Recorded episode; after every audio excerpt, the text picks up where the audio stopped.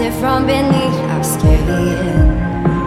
The shapes and lines that we keep inside. Зачастую в разговорах о музыке, особенно электронной, я начинаю сильно углубляться во всякие термины. И если многие понятия собеседник может додумать по контексту, то после слова «лейбл» многие задают вопрос, что это такое. Именно поэтому сегодня мы поговорим об истории звукозаписывающих лейблов. Рынок звукозаписи проделал длинный путь от виниловых пластинок до альбомов исполнителей в интернет-магазинах и музыкальных сервисах. Конец 19 века навсегда изменил способы прослушивания музыки и способствовало этому появление радио радио. Затем еще один переворот – массовая доступность граммофонов. Отсюда и начинается история звукозаписи и, соответственно, лейблов. Вообще, это компании, которые занимаются записью треков артистов и их продвижением. В начале 20 века появляются такие лейблы, как Columbia Records, Decca Records и многие другие. Какие-то существуют обособленно, какие-то объединяются и, конечно, создаются новые. Уже к 80-м годам формируется большая четверка лейблов звукозаписи. Они существуют до сих пор, являясь крупными музыкальными компаниями. Вам, скорее всего, известны Universal Music Group, Sony Music Entertainment, EMI и Warner Music Group. По разным оценкам, эта группа компаний до 2012 года контролировала порядка 70-80% мирового рынка звукозаписи. Но тут новый переворот – общедоступность интернета. Некоторые небольшие лейблы полностью переходят на цифровую запись аудиофайлов. Появляются новые лейблы, которые в этом специализируются. Такие компании называют нет-лейблы или, если вам так проще, сетевые лейблы. Деятельность таких компаний схожа с традиционными, только вот физический носитель, будь то CD-диск или винил, уходит на второй план. Теперь музыку покупают в интернете. Появляется и второй вид лейблов – Open Source Label. Эти компании занимаются не продажей треков, а их распространением. Скачать аудиофайл у такого лейбла можно бесплатно, а потом делай с ним что пожелаешь. Так лейблы распределились по функционалу, но не стоит забывать, что главным элементом становится все-таки контент. В 70-х годах началось активное развитие электронной музыки. Сначала появилось такое направление, как хаус,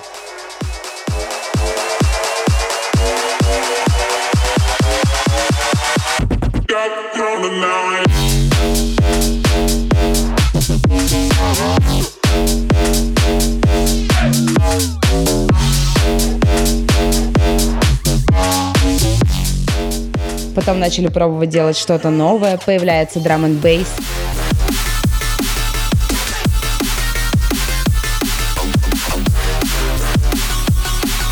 Дабстеп.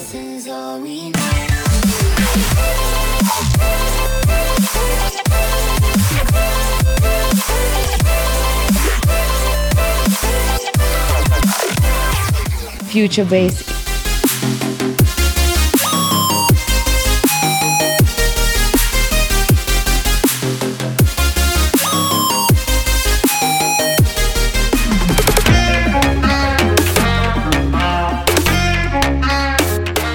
лейблы начали делиться по жанрам. Появляются компании, которые занимаются релизами только хаусовых треков. Кто-то специализируется на дабстепе. В общем, думаю, эта схема тоже понятна. Перейдем к топовым лейблам в мире электронной музыки сейчас. Многие из них принадлежат известным признанным саунд-продюсерам. Так можно выделить лейбл Скриллекса под названием «Осло».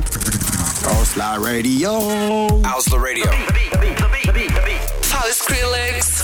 Obrigada por todas as músicas. This is OWSLA Radio on Beats One. Наверное, один из сильнейших лейблов. Также известен лейбл Mad Decent, саунд-продюсера Дипла. This is Diplo and Friends. Hey, hey, guys. Yo! Diplo. Turn it up. Тут тоже собрался очень сильный состав артистов. Немного отличающийся от остальных лейбл хауса и бас хауса Confession. Он принадлежит саунд-продюсеру Tchami.